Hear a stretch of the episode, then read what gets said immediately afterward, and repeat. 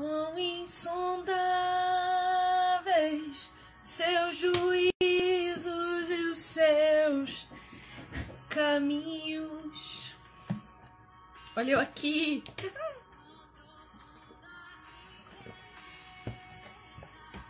o saber e o conhecer. Vamos chegando, povo. Eu não avisei dessa live, não, mas tamo aqui, live surpresa. Eu tô muito surpreendente hoje, muito surpreendentiva. Vou contar pra vocês o que acontece. Acontece o seguinte. Escutei uma amiga pregando esses dias. Oi, Lívia, princesa da minha vida. Escutei uma amiga pregando esses dias e eu fiquei impactado com a pregação dela. Eu falei assim: escuta, minha amiga, vem pregar para mim no meu Instagram, vem ministrar, porque eu tenho certeza que você vai edificar os meus seguidores. E ela topou. E aí eu resolvi chamar a Maiele para entrar aqui. E a gente vai falar um pouco sobre os planos de Deus para nós. É, a gente acabou de, de sair do nosso grupo de oração.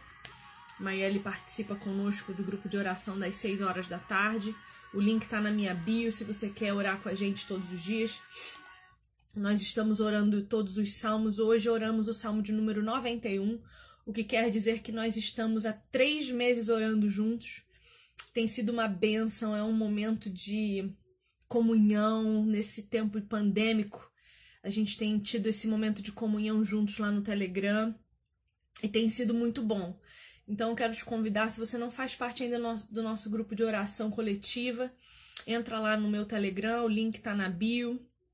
É um grupo gratuito, você entra, às 18 horas a gente faz um chat ao vivo, todo mundo entra, eu faço a oração do salmo, depois abro o microfone, quem quiser orar, ora também.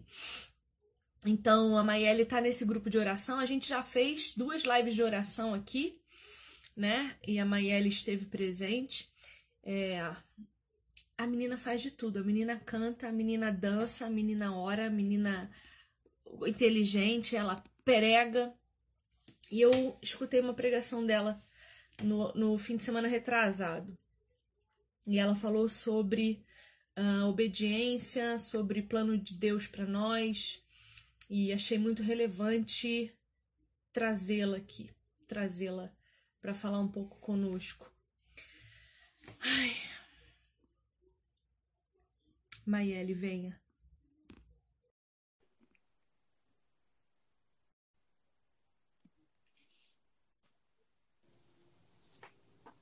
Princesa!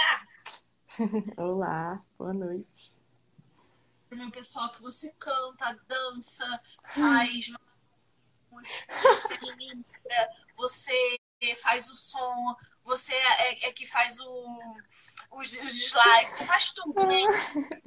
De tudo um pouco. É, mais fácil saber o que ele não faz do que o que ele faz numa lista sem fim. Oh, Jesus. É, eu queria que você trouxesse para nós a palavra que eu te escutei ministrando faz uns 15 dias. E eu gostei muito e eu acho que isso precisa ficar registrado aqui para o meu povo, porque é esse povo maravilhoso. E eu tenho certeza que a gente vai aprender muito contigo. E agora em português, né? Porque aquele dia você ministrou em inglês. Entendi? Ok, entendi. Tudo. Talvez tudo não. Mas gostaria de entender tudo. Então, se hoje você puder ministrar para nós em português, para eu poder anotar, eu agradeço. claro. Inclusive, minhas anotações ainda estão em inglês, então. Mas vai dar tudo certo. Vai dar tudo certo em nome de Jesus. Glória a Deus. Nossa, é uma honra muito grande, muito grande mesmo estar aqui. Sempre digo para os meus amigos que a Vivi foi um achado nesse Instagram. Eu já estava desistindo do Instagram até conhecer a Vivi. Belezinha. E aí tenho aprendido muito, crescido muito, graças a Deus. E é uma eu honra. Também. Você também é uma bênção para mim. E uma menina tão nova, tão apaixonada por Jesus, me edifica, me transborda. Eu sou grata a Deus. Amém. Fico muito feliz. Boa noite para todos. A gente vai abrir aqui a Bíblia em Jeremias 29, no versículo 11, do 11 ao 13. E vamos abordar alguns pontos desses versículos, né, tão conhecidos e tão, tão profundos. Vamos lá, Jeremias 29, 11. Diz assim: Porque sou eu que conheço os planos que tenho para vocês, diz o Senhor. Planos de fazê-los prosperar e não de lhes causar dano. Planos de dar-lhes esperança e um futuro. Então vocês clamarão a mim, virão orar a mim, e eu os ouvirei. Vocês me procurarão e me acharão quando me procurarem de todo o coração. Aleluia. Como eu amo esses versículos. E, e quando eu estava meditando, porque foi, como eu até falei no dia que eu levei a mensagem, que eu estava muito nervosa quando Deus me deu a oportunidade, né, de levar a palavra dele. E eu Foi tua fugir. primeira ministração? Foi tua primeira ministração? Foi a segunda. A segunda. Eu nunca ministrei pessoalmente, presencialmente, né? Só nessa época agora de pandemia online. E foi a minha segunda vez e foi um desafio em dobro por ser em outra língua. E eu nunca tinha feito um, um discurso maior do que uma conversa normal em inglês. E eu disse: Não, Deus, eu não consigo, não consigo. E como até estava dizendo no meu Instagram, que no mesmo dia no meu devocional apareceu justamente o versículo onde Jesus fala do envio, né? que quando ele enviou os doze, e ele disse que o Espírito Santo falaria através deles, que eles não deveriam se preocupar com o que falar, é, nem como falar, porque o Espírito Santo falaria. Eu já entendi como uma resposta, né? Porque é ele que faz através de nós. E desde então já me coloquei à disposição. de estar, Senhor, é assim, então sempre que o Senhor chamar, não vou recusar. Mesmo que a minha carne não queira, muitas vezes, pelo nervosismo, enfim. Mas... Mesmo que o espírito de Jonas tente te dominar e te levar para longe de Nínive. E quase sempre ele aflora em nós, né? Mas, mas o importante é fazer tudo para honra e glória do Senhor. E sempre que eu estou lendo algum versículo, eu gosto de grifar algumas palavras que podem até passar despercebidas aos nossos olhos, né? E são essas que Jesus vem, que Deus vem na sua palavra e fala bastante com a gente. E quando ele começa dizendo, né? Eu bem sei os planos que tenho a vosso respeito. E quando ele falou os planos, eu já grifei, eu disse, meu Deus, são tantos os planos que o Senhor tem para nós. Inúmeros dentro da Bíblia. Eu não sei ao certo os números, né? Quem estuda a Bíblia nesse sentido de saber os, os números de promessas, os números de não temas, né? Quantas vezes diz não temas. Eu ainda não sei, mas sei que são muitos planos recheados desde os primeiros patriarcas até até hoje nós temos muitos planos de Deus para nós. E o primeiro livro que saltou à minha cabeça foi Deuteronômio. Então, eu vou abrir aqui em Deuteronômio 28.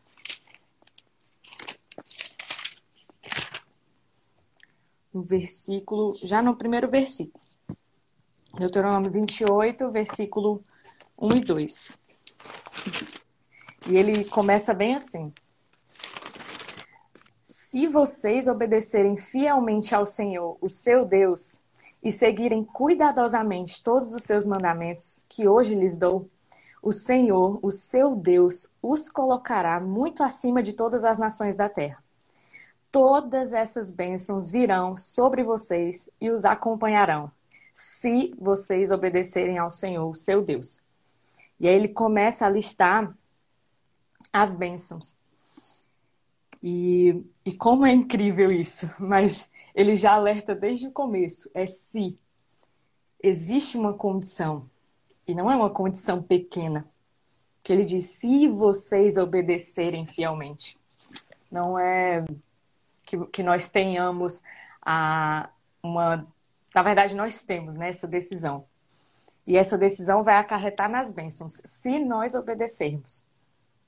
E como eu tinha falado não é fácil obedecer, porque a nossa carne não quer, a nossa carne fica militando com a vontade é, do, do espírito, né? E aquilo que a gente alimenta é o que vai prevalecer.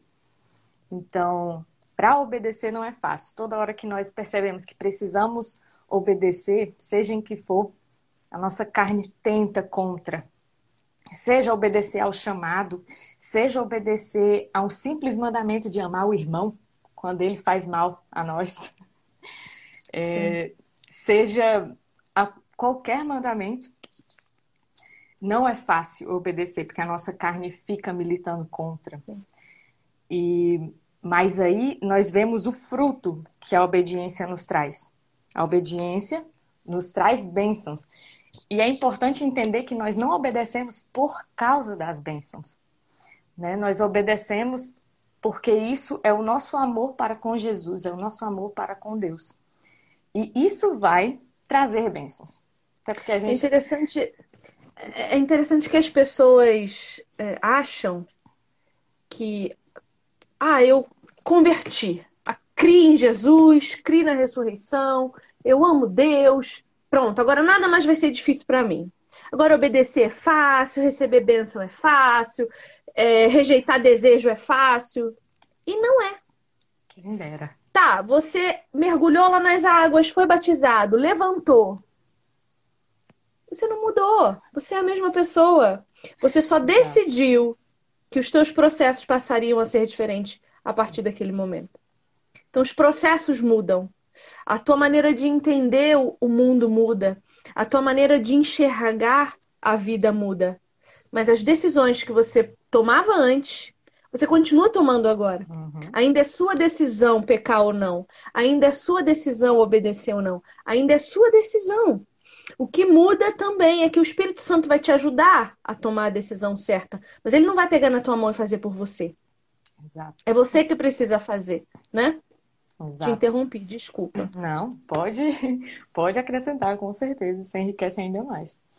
E, e, é interessante, né? Porque ele diz se. Ele não diz assim, não, eu vou te obrigar a obedecer e aí as bênçãos vão te alcançar. Não, nós temos essa condição, porque nós também temos a condição de não obedecer e de pecar.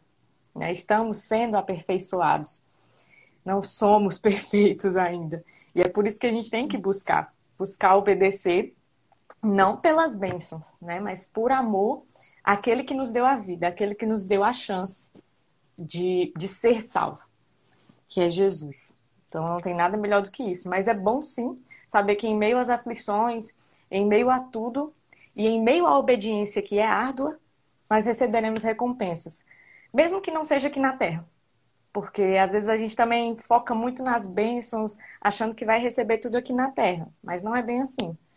Às vezes a nossa maior bênção, maior recompensa é o céu, que já é a maior recompensa, né? Então, assim como ele continua dizendo que são planos de te fazer prosperar, né? Planos de paz. E prosperar, a gente tem a mania de, de relacionar prosperidade a dinheiro. Só que nem sempre está relacionado. Pode até ser que Deus nos dê uma bênção em dinheiro para conseguirmos fazer alguma coisa, porque isso, glória a Deus, Ele também faz isso por nós. Mas não é o principal. Prosperidade pode ser num relacionamento bem sucedido, num, num trabalho para a glória de Deus, seja no que for a gente pode ser próspero, né? Numa vida simples, digna, de poder pagar as contas em dia.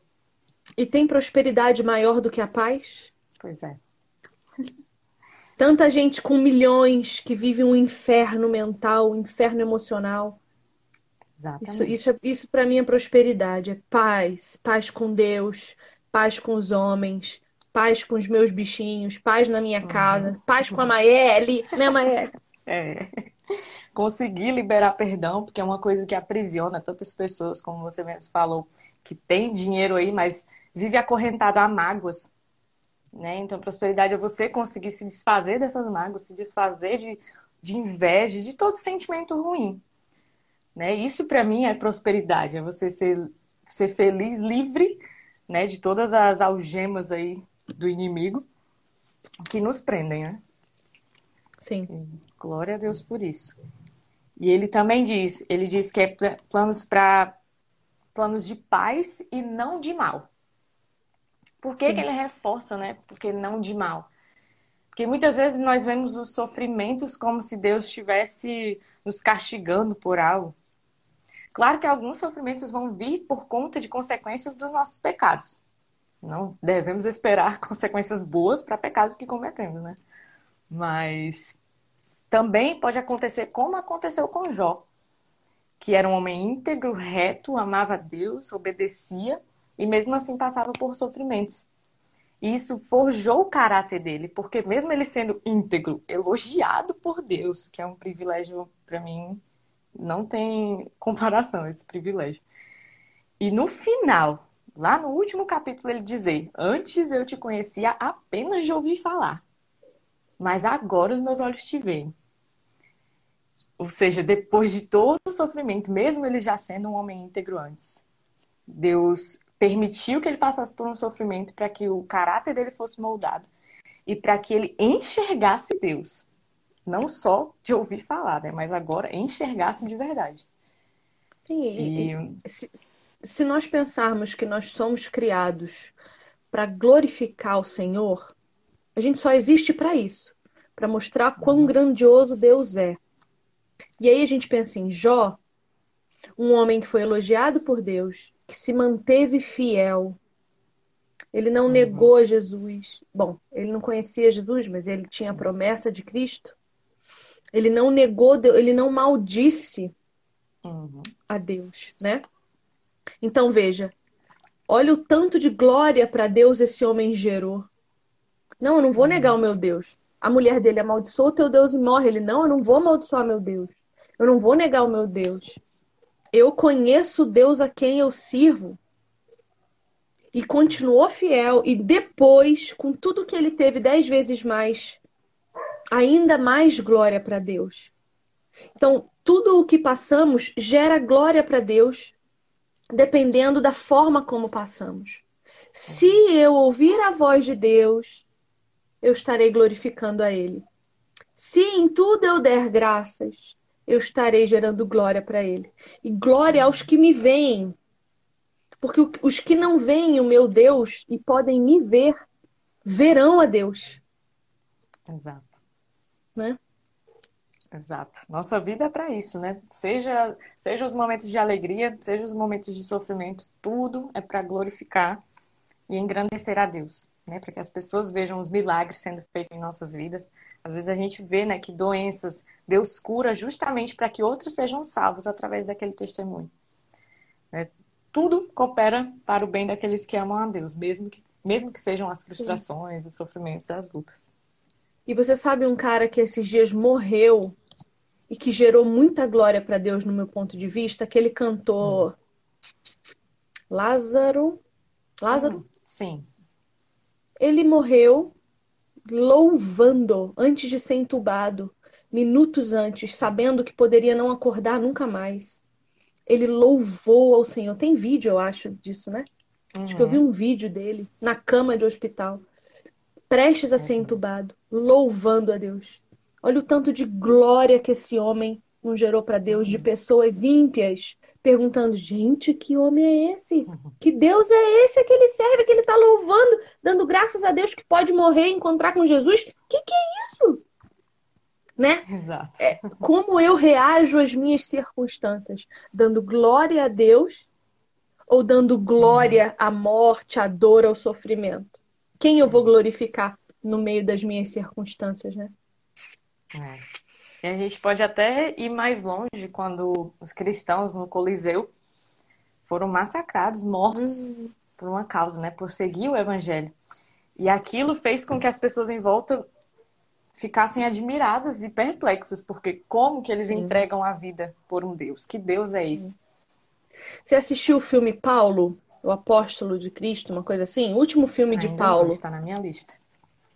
Nossa, menina do céu, assiste. Em nome de Jesus. Tem uma cena que tem um monte de cristãos presos a uma grade de distância do Coliseu. E um homem está lá pregando a eles, dizendo: Não temam, Deus é conosco, não temam, Deus é conosco. E aí aquelas pessoas que estavam tremendo de medo começam a relaxar, falar: realmente, Deus é comigo. Viver é Cristo, morrer é lucro. E eles começam a se convencer daquilo e a grade abre e eles entram no Coliseu em paz. Isso é paz, né? Isso é Com bênção certeza. em vida, né? Isso que é prosperidade, você ter paz é até nesses momentos. Que loucura isso, muito louco. Hoje, em meio a circunstâncias às vezes pequenas, nós nos desesperamos sem razão, às vezes. Nos deixamos é levados pela ansiedade, pelo medo. Né? Você é sabe uma coisa... que uma coisa, uma coisa que eu aprendi. Deixa Deus te surpreender. Ai, mas eu tenho uma conta para pagar amanhã eu, e eu não tenho dinheiro. Ao invés de você pensar assim, meu Deus, eu não tenho dinheiro, você pensa assim, Senhor, o Senhor vai me trazer uma surpresa amanhã. Porque é isso Desse que ele vai jeito. fazer. Se você é filho, se você ouve a Deus, se você obedece ao Senhor, ele vai surpreender. É assim que ele Glória age. É assim que ele agiu em toda a história. Por que, que comigo vai ser diferente? Exato. Por que, que contigo vai ser diferente? Por isso que eu sempre falo aqui, nossa, por isso que, assim, a minha luta nesse Instagram, a minha guerra é contra a preguiça de leitura bíblica. Isso. A gente tem que saber quem Deus é. Se eu não leio Bíblia, eu não sei quem Deus é. Ah, aí uma menina esses dias falou assim para mim: "Ai, mas eu tenho muitas experiências com Deus". Tá, legal. É Deus mesmo? Primeiro, você tem certeza? Porque o teu coração é enganoso. A tua mente é enganosa. O teu corpo, a tua carne mente para você. Então é Deus mesmo? Primeira coisa. Ai, mas o Senhor me transformou. Em quê? Uhum. Em que Deus está te transformando? Em história bíblica? Porque nós somos os mesmos. Os pecados são mesmos. Vê a história do povo de Israel. É cíclico o negócio. Exato. A gente vai, chega continue. a se revoltar, né? A gente chega a se revoltar enquanto lê. Depois o Espírito Santo vai no ouvido, ó, você é do mesmo jeito. Você é igual, querida. Igual, sim. Se anima não, pecadora. É assim mesmo. Exatamente. E aí ele continua dizendo, né? Planos para te dar esperança e futuro. E aí, quando ele falou esperança e futuro, eu logo lembrei de Mateus 6. Mateus 6, 25. Vamos lá, porque a Bíblia é muito completa. A gente vai de Gênesis a Apocalipse e encontra todas as respostas. Não importa qual seja o assunto. 6,25? Isso. Que diz, né? Portanto, eu lhes digo: não se preocupem com a sua própria vida, quanto ao que comer ou beber, nem com o seu próprio corpo, quanto ao que vestir. Não é a vida mais importante que a comida e o corpo mais importante que a roupa? Observem as aves do céu, as aves do céu. Não semeiam, nem colhem, nem armazenam em celeiros. Contudo, o Pai Celestial as alimenta. Não tem vocês muito mais valor do que elas? Quem de vocês, por mais que se preocupe, pode acrescentar uma hora que seja à sua vida? Por que vocês se preocupam com roupas? Vejam como crescem os lírios do campo. Eles não trabalham nem tecem. Contudo, eu lhes digo que nem Salomão, em todo o seu esplendor, vestiu-se como um deles.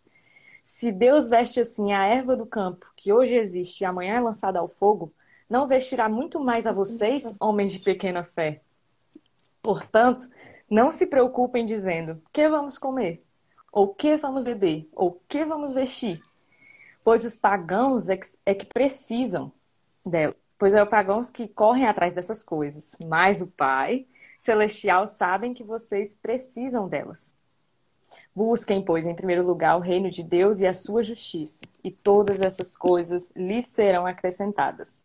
Portanto, Aleluia. não se preocupem com o amanhã, pois o amanhã trará suas próprias preocupações. Basta cada dia o seu próprio mal. Quando eu, quando eu leio isso aqui, eu acho que a gente nem precisa acrescentar mais nada, porque Jesus foi muito claro. Enquanto as nossas preocupações, e quando a gente vê o mundo hoje tomado pela ansiedade, esse é um esses são versículos chaves. Nós nos importamos, de, importamos demais com o que vai acontecer amanhã, Será que eu vou conseguir, como você mesmo disse, pagar uma conta? Será que eu vou conseguir isso e aquilo? E a nossa mente começa a encher de preocupação, encher de preocupação. E a gente esquece que na Bíblia tá lá. Planos Sim. de paz e não de mal, para te dar um, uma esperança e um futuro. Sabe o que é interessante, Maiele? Se você olha o capítulo 6 de Lucas. Você vai ver que ele tem, ele tem uma, uma sequência de acontecimentos. Ele começa ensinando pra gente a prática da justiça. Então ele diz assim, ó, não exerça você a sua, a sua justiça. Busca a justiça de Deus. Aí ele diz assim, ó, como que se deve dar esmolas? E ele ensina, se tua mão direita der, que a tua esquerda não saiba. Aí ele diz, como é que você deve orar? Então veja, busca a justiça de Deus. Ajude os pobres e os necessitados. Fale com o seu pai. Aí ele ensina, Jesus ensina a oração do Pai Nosso. Feito isso, você, você se santificou. Você uhum. praticou justiça, você deu esmolas, que é um princípio, e você aprendeu a orar. Depois disso, ele começa a falar dos tesouros do céu e a dizer para você que você não pode servir a dois senhores, Deus e o dinheiro.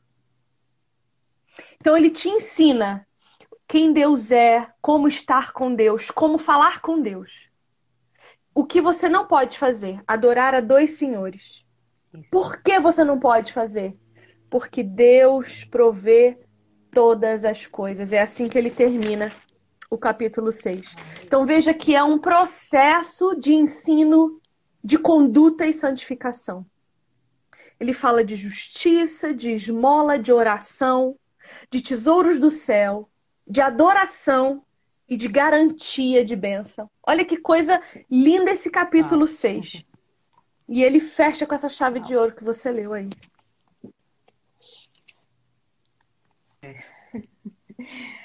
A Bíblia é muito completa. A gente esquece, né, que tá tudo aqui escrito bonitinho, todas as instruções. Devemos fazer, como agir em toda e qualquer circunstância, né? E nesse é um dos principais, acredito, hoje em dia, por essa questão de nos preocuparmos demais em controlar o futuro. Nós queremos controlar o futuro. Como eu mesmo postei uma frase hoje que eu tinha visto, que não adianta a gente orar já esperando uma resposta que a gente quer que Deus dê. A gente já, já formula a resposta de Deus na nossa mente. Nós queremos controlar, né? nós temos essa vontade incessante de estar controlando as coisas. E quando entendemos que é Ele que controla tudo, que Jesus está lá tranquilíssimo, dormindo no barco, enquanto a gente está. Mas tá calma, não é a tempestade, sou eu dormindo no barco. Lembra do meu poema? Ai, meu Deus. Sim. Ai, Jesus. Deus é bom demais. E aí, deixa eu só ver esse versículo aqui em Romanos. Romanos 5, versículo 3. É. Que ele diz assim, Romanos 5, 3. Não só isso, mas também nos gloriamos nas tribulações, porque sabemos que a tribulação produz perseverança. A, persever... a perseverança, um caráter aprovado. E o caráter aprovado, esperança. E a esperança não nos decepciona, porque Deus derramou seu amor em nossos corações por meio do Espírito Santo que ele nos concedeu. E aí, mais um aqui de esperança.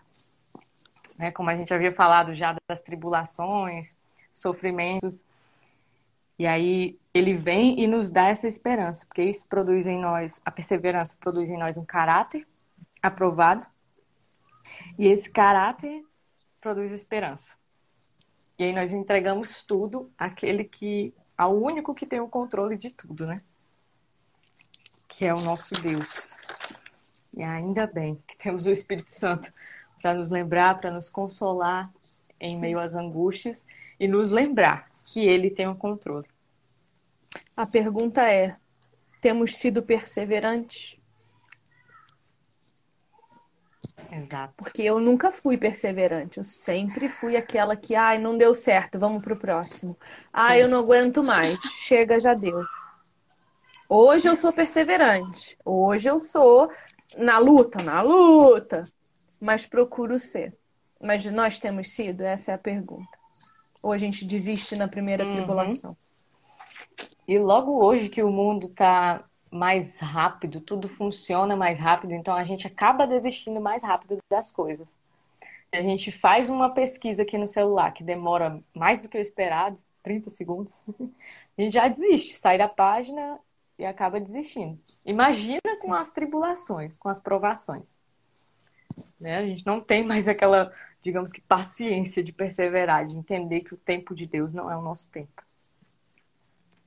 E é, acabamos nos precipitando, infelizmente. Mas Sim. aí voltamos para o princípio: obediência. Continua obedecendo. Continua porque Jesus está aqui, Jesus está do nosso lado. E, e aí ele vai continuar voltando para Jeremias. É um, um vai e volta na, na Bíblia. Acho digno. Gosto demais, inclusive. E aí no versículo 12, ele fala, né? Então vocês clamarão a mim, virão orar a mim e eu os ouvirei. Engraçado como ele diz isso é, com tanta firmeza, né? Vocês clamarão, vocês orarão e eu os ouvirei. E ele diz: Vocês me procurarão e me acharão quando me procurarem de todo o coração, né? Ou na versão mais conhecida, buscar-me-eis e me achareis quando me buscardes de todo o vosso coração. E incrível como ele diz aqui quando e não se. Não é se vocês me buscarem, se vocês orarem, eu ouvirei. Se vocês me buscarem, me encontrarão. Aqui ele não diz, né? Ele diz quando. E isso só me lembra daquilo que Agostinho fala no seu livro, né? Que nós fomos criados para ele e o nosso coração não descansa enquanto não repousar nele. A gente pode passar a vida inteira andando em círculos, procurando satisfação em outras coisas, em amizades, em trabalhos, em até em outra religião, em qualquer outra coisa no mundo, nas festas, seja lá no que for, mas a gente não encontra satisfação. É aquele vazio que fica, que só pode ser preenchido por ele. Não tem, não tem outra resposta. Nós somos, cri... Nós somos criatura. Fomos criados para ele. E se estamos distantes, algo, algo nos falta. Ele diz aqui: buscar-me-eis e me achareis quando me buscardes. Então, vai chegar algum momento em nossa vida que nós vamos buscar. Mesmo que a gente escolha não seguir Jesus, em algum momento vai vir à nossa cabeça esse pensamento né, de que existe um vazio que eu preciso preencher. E a pessoa vai entender que é com Jesus. E, infelizmente, muitos acabam não escolhendo segui-lo, mas o fato é, fomos criados para ele e só há satisfação nele. E eu acho que isso já. Eu acho não, eu tenho certeza que isso já resolve todos os problemas. Todos os nossos problemas de falta de fé, de falta de esperança, de, de ansiedade, seja lá do que for, tudo se resolve nisso. Nessa nosso, nesse nosso vazio sendo preenchido por ele. Quando a gente está preenchido por ele, a paz, a verdadeira prosperidade que é estar na presença dele e ter paz de espírito que ele nos concede. E ter tudo aquilo que ele nos proporciona, que o principal é sua presença e sua promessa de que um dia voltará. Porque a gente vê entre muitos pensadores, desde, desde que o mundo é mundo, como dizem, né? as pessoas tentam buscar o sentido da vida. Você acha até títulos de livro que tem esse título, né? Em busca de sentido, sentido da vida. Todos nós estamos atrás disso. E encontramos isso em Jesus. E aí esse questionamento acaba porque sabemos da nossa recompensa que é a eternidade, que é o céu. E isso para mim é grandioso, é poderoso demais. Poderoso demais. Saber que enquanto tem pessoas tão inquietas, sem saber o que fazer, sem saber para onde ir, nós podemos repousar em Cristo todas as nossas ansiedades, todos os nossos medos e tristezas. Porque sabemos da promessa, a maior promessa, que é viver eternamente com Ele. E mesmo assim nós nos deixamos desesperar em alguns momentos, mas estamos sendo aperfeiçoados. Porque é diferente estar ansioso e estar aflito. Tem uhum. diferença. A ansiedade diz respeito a eu querer controlar todas as coisas que eu não sei. Inclusive o próprio Deus, porque a gente também tem mania de controlar uhum. o Senhor. A gente Nossa, quer resposta imediata. Uh, e, e, quanto mais a gente quer uma resposta imediata, mais ele deixa a gente no banquinho do pensamento. É assim que Deus trabalha. Ah, você está ansioso, então você vai esperar. Porque uhum. eu não vou alimentar os teus demônios. Eu não vou alimentar os teus pecados.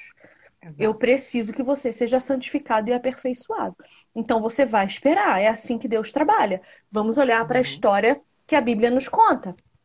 Deus põe para esperar 40 anos num deserto que se atravessa em sete dias. Certo?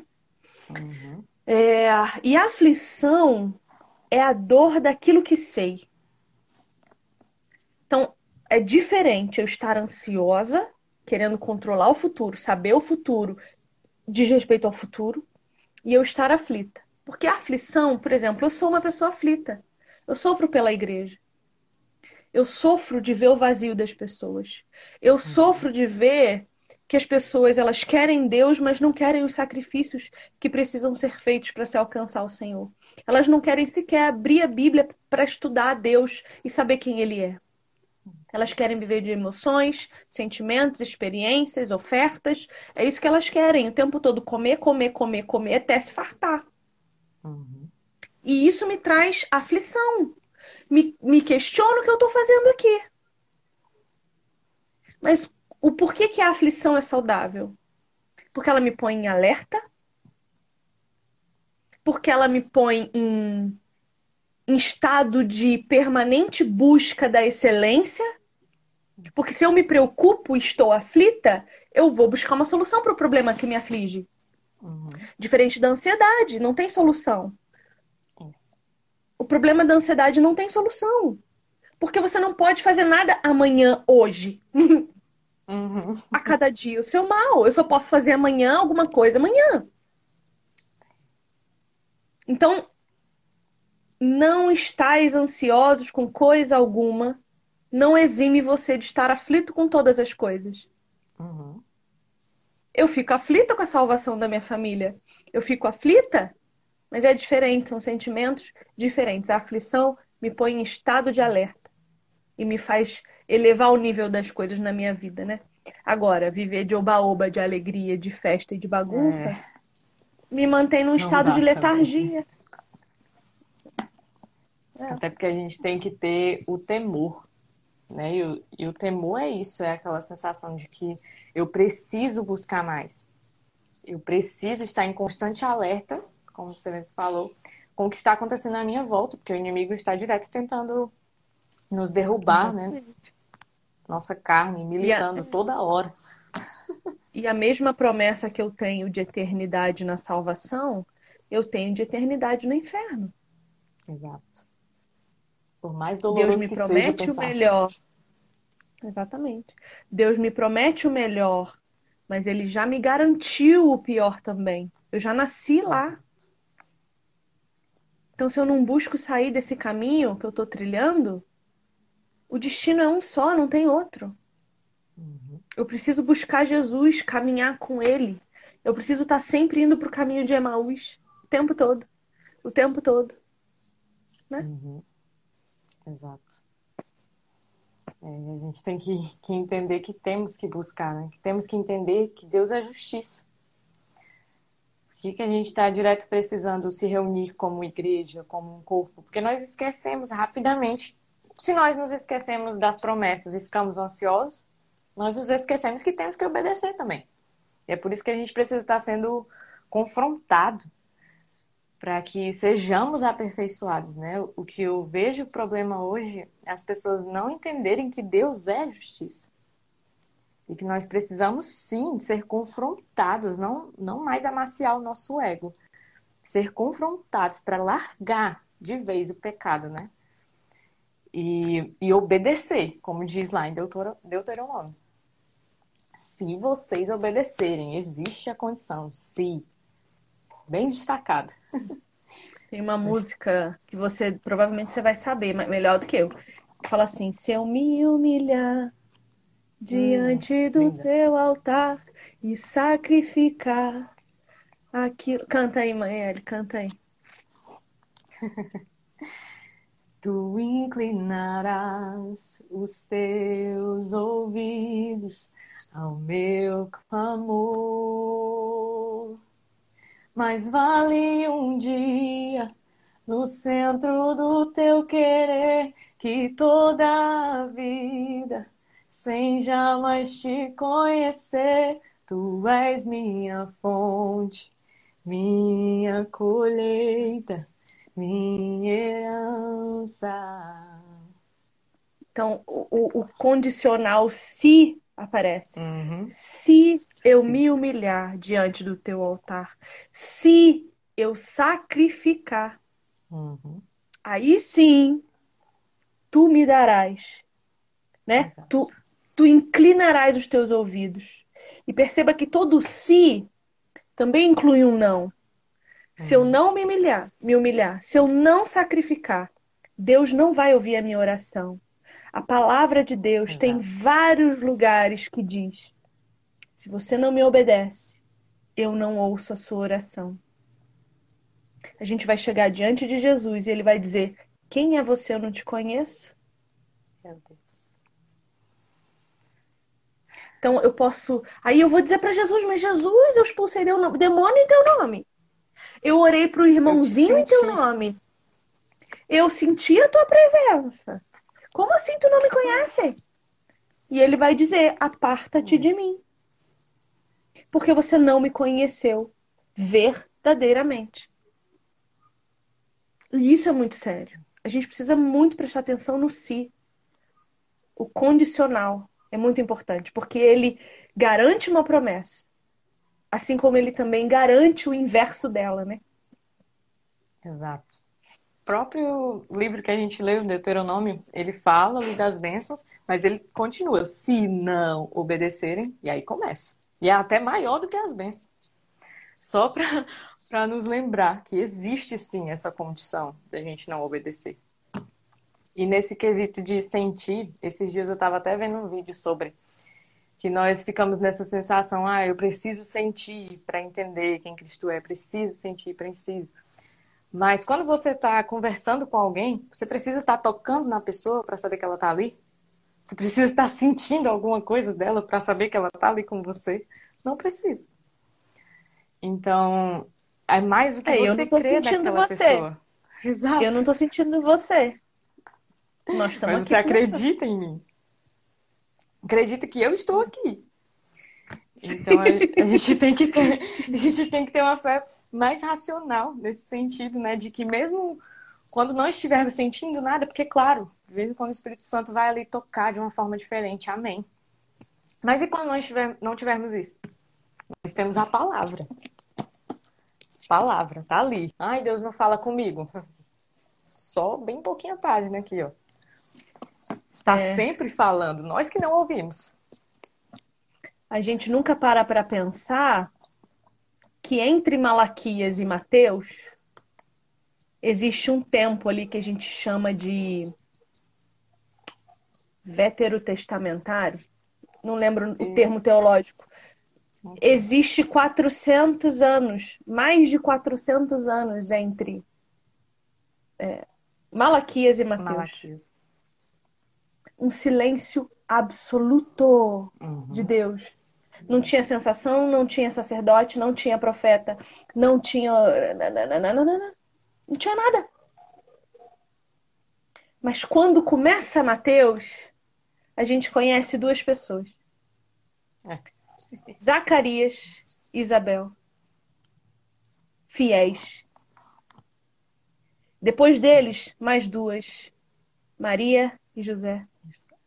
Deus procurou justos em meio ao silêncio e encontrou. E encontrou. Eles criam na palavra.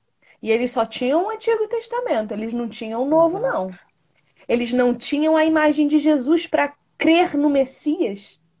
A fé desses homens era infinitamente maior do que a minha e a sua, porque Com eles certeza. viviam da promessa de alguém que ainda viria. Nós cremos na promessa de alguém que já veio e que promete voltar. Então, o silêncio de Deus não pode mexer com a minha fé.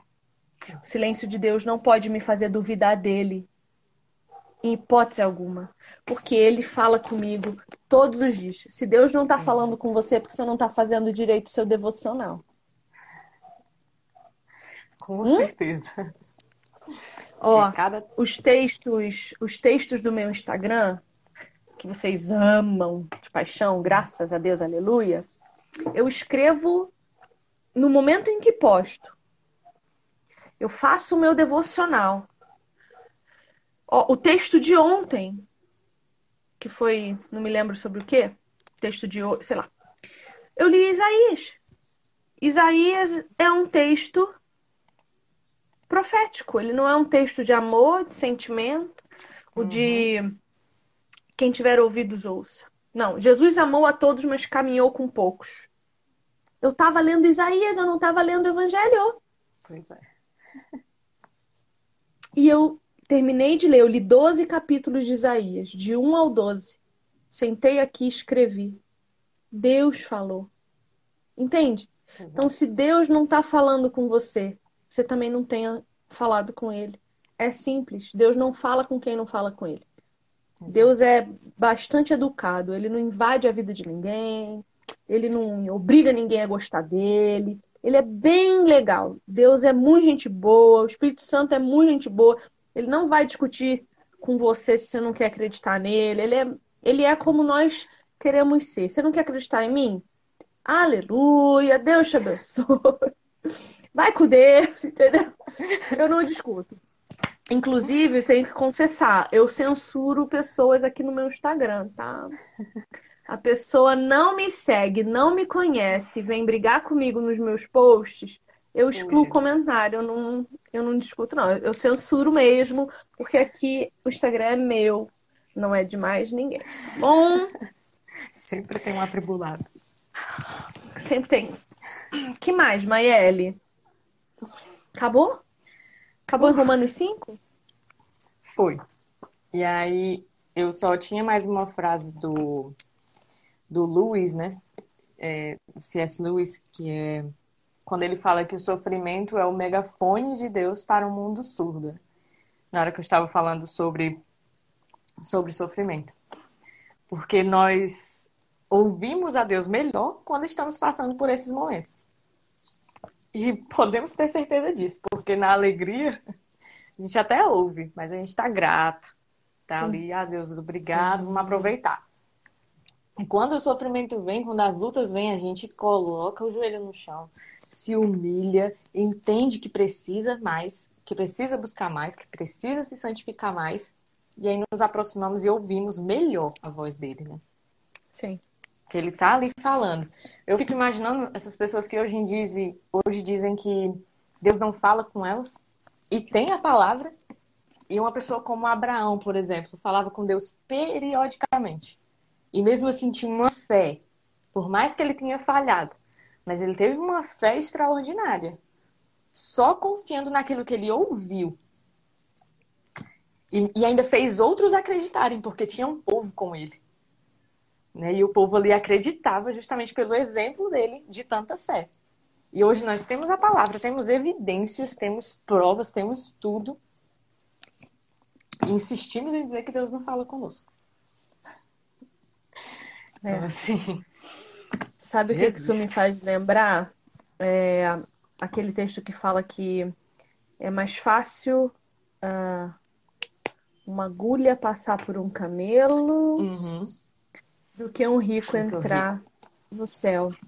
Porque quando nós temos o dinheiro a nosso favor, ah, a gente para de prestar atenção em Deus. Porque a gente não precisa dele. uhum, Eu tenho casa, comida, roupa, a roupa que eu quero, o carro que eu quero, o dinheiro que eu quero, o marido que eu quero. Se o marido tá ruim, manda embora, arrumo outro. Uh, eu tenho os amigos que eu quero, porque eu, eu compro todos eles com o dinheiro que eu tenho. Uhum. Eu preciso de Deus para quê? Eu sou o rei do mundo. Então, Deus não está condenando a riqueza. Deus está condenando o que você permite que a riqueza te transforme. Uhum. Então, às vezes, eu sou grata porque eu sou pobre. Porque na minha pobreza eu sou uma das pessoas mais ricas que eu conheço. Exato. Na minha ausência de riquezas mundanas, eu sou a mais milionária que eu conheço. Porque Deus provê mesmo, cuida mesmo e me ensina a confiar e a ter Exato. paz. Então, para quê? Eu peço a Deus até para não me dar muito mais, não. Porque eu tenho medo de ser corrompida. Eu tenho medo de que o dinheiro preteie o meu coração e me faça esquecer do único capaz de me dar a paz que excede todo entendimento. Então, que nós possamos ser gratos até pela. Exato. Pela miséria. Você sabe que meu marido fala assim, né? Ai, a gente só tem um carro. Bem, ai, vamos ver se a gente compra outro carro para você, um carrinho usado tal. Meu marido fala assim: não, não quero. Se a gente tiver dois carros, a gente não se encontra mais, porque a gente não vai ter que brigar pelos horários, a gente não vai ter que, eu não vou ter que te levar em lugar nenhum, você vai se virar, você vai pegar o carro e vai vazar. Ai, vamos ter duas televisões? Não, não, não, não, não. A gente tem que brigar pelo controle remoto. Isso é comunhão. Isso é comunhão. Né? Ai, bem, mas vamos. Não, não, não, não, não, não, não. Você não precisa de mais nada. Vamos brigar pelo controle da TV, vamos brigar para ver quem vai ficar com o carro tal hora. Vamos. É, entendeu? É, tem criança que tem mais comunhão do que aquela que precisa brigar pelo controle remoto.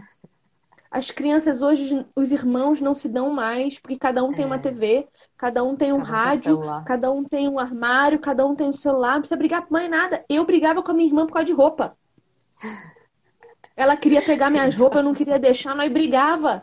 Comunhão, a gente aprender a lidar com o outro nos momentos mais difíceis. Exato. Isso é comunhão. Comunhão não é dividir um copo de cerveja. Comunhão não é cantar parabéns no aniversário. Comunhão não é dividir alegrias. Comunhão é dividir sofrimento. Eu quero saber quem vai estar comigo no dia da minha crucificação, quando o meu sangue escorrer. Uhum. Quem vai estar aos meus pés? Porque aos pés de Jesus só tinha duas Marias e um João. Mais ninguém. Todos os outros vazaram com medo. Eu quero saber se a Maiele vai estar tá no meu velório, se a Naquele vai chorar pranto quando eu morrer, porque é só isso que eu vou levar para o céu, as minhas memórias. Um carro não vai entrar comigo. Com certeza. Amém? Amém. Terminamos, Maiele. Amém. Eu tenho uma live agora mais... às 8 com a. Com a. Com a. Como é o nome, meu Deus? Mariana Celim. Até me perdi pensando no céu. A Mariana Celim é maravilhosa. E eu vou trazer ela aqui para conversar agora às 8. Mas você pode falar a sua última coisa, dá tempo? Não, é só porque quando você falou sobre a questão né, de ser rico, do que a riqueza pode trazer, no caso e de como, é como somos felizes mesmo tendo somente o que temos. E glória a Deus por isso. E eu vejo isso como um cuidado de Deus, porque Ele sabe exatamente do que precisamos e Ele sabe que se Ele nos der certas coisas, nós nos afastaremos. Então Ele faz primeiro um processo no nosso coração e se nós conseguimos passar por esse processo, Ele dá. Ele é bem exatamente. didático, bem dinâmico. Às vezes a gente Exatamente. age como criança, eu quero, eu quero, eu quero, mas ele sabe, sabe o que a gente precisa. Sim. E Exato. seja o que for, seja material, seja pessoa, ele vai tirar se aquilo nos afastar dele. Se estivermos Graças buscando aí. Graças a Deus. Glória a Deus por isso. Porque ele tira o que está podre, ele poda a arvrinha para ela dar folhas novas. Isso é Exato. só Deus mesmo. É. Amém? Amém. Maíele, minha irmã, te amo muito. Te Que o amo. Senhor um dia possa prover na nossa vida um encontro. Para que eu possa te dar um de Jesus. abraço, demonstrar e demonstrar em amor físico o que eu sinto no meu coração por você.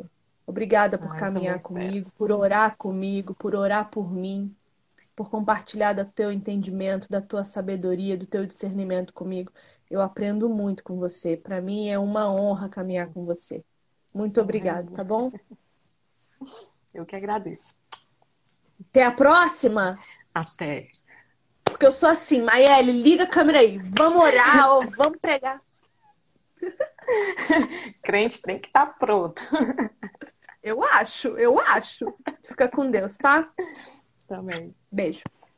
Tchau. Beijo todo mundo que ficou aqui com a gente de papo. Beijo. Até, Muito até a próxima. obrigada.